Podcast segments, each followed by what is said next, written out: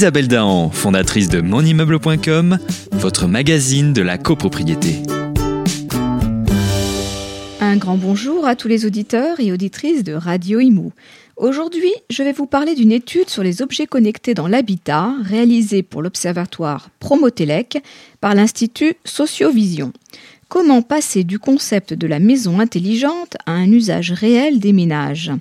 Une période charnière est en train de s'ouvrir où les objets connectés de l'habitat, les OCH, sortent de la science-fiction pour rentrer dans l'ère du quotidien. Bien qu'une partie des Français se dit prête à les adopter, on est encore loin du plébiscite massif. Ces objets vont-ils devenir indispensables ou resteront-ils à l'état d'accessoires ou de gadgets à la mode? Aujourd'hui, la question n'est pas tranchée.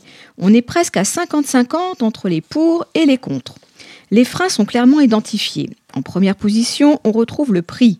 83% des sondés pensent que ces objets sont réservés aux gens qui ont les moyens. D'autant plus que leur utilité est parfois remise en cause. Les geeks, les passionnés de technologie vont se faire plaisir, mais pour les autres, ce sont des gadgets inutiles qui, en définitive, vont nous compliquer la vie sans compter ceux qui expriment des craintes liées à l'espionnage, à la diffusion d'ondes nocives pour la santé, ou encore un problème d'insuffisance d'autonomie des appareils qui peuvent engendrer des problèmes de sécurité. Le seul moyen d'échapper à l'impression de gadgetisation et de convaincre une majorité de Français, c'est de répondre à de vrais besoins. La seule question à se poser est qu'est-ce que les Français font chez eux? Et surtout ce qu'ils souhaitent y faire plus, mieux ou plus vite? Aujourd'hui, les fabricants d'objets connectés pour l'habitat, mais aussi pour tous les domaines, se concentrent sur la performance technologique des produits qu'ils proposent. Cette argumentation s'adresse encore à un public d'initiés, de geeks. Pour qu'une nouvelle technologie investisse le marché et rentre dans les mœurs, elle doit donc apporter un réel bénéfice aux consommateurs. Pour dépasser les réticences liées à la maison connectée, les fabricants devront intégrer les différents modes de relation aux objets connectés. Pour alimenter la réflexion, l'étude Promotelec a analysé les usages possibles permettant de mettre en lumière trois grandes catégories d'utilisateurs. Tous devront être pris en compte dans le discours des fabricants.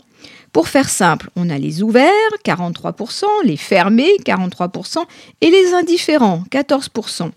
Parmi les ouverts, on retrouvera les early adopters, suréquipés en objets connectés, les enthousiastes, excités à l'idée de les utiliser dans leur maison pour tout contrôler à distance, enfin les pragmatiques, moins équipés que la moyenne et plus exigeants sur la prise en charge des tâches ménagères et l'amélioration de leur confort au quotidien. Parmi les fermés, on a les sceptiques, pour qui ces objets représentent avant tout un danger. Ils se sentent dépassés et peu intéressés par la technologie et n'ont aucune intention d'équipement à court terme. Mais on a aussi les réfractaires qui ne veulent pas en entendre parler. Enfin, les indifférents, ni pour ni contre, qui attendent de voir. Ils constituent une marge de manœuvre à faire basculer chez les ouverts pour inverser la tendance. Familiers des objets connectés, ils ne les utilisent pas toujours personnellement. Pour eux, le plus important est de passer du temps avec leurs proches et leurs familles. L'étude Promotelec vient confirmer que les objets connectés ne sont pas seulement attendus autour de bénéfices rationnels, gains de temps, sécurité, économie, mais aussi autour de bénéfices émotionnels qui contribueront à donner le sentiment d'une qualité de vie augmentée. Une condition indispensable pour que chacun puisse facilement se projeter dans sa maison ou son appartement du futur. J'espère vous voir jeudi soir à notre apéro CoPro. Il est temps de vous inscrire.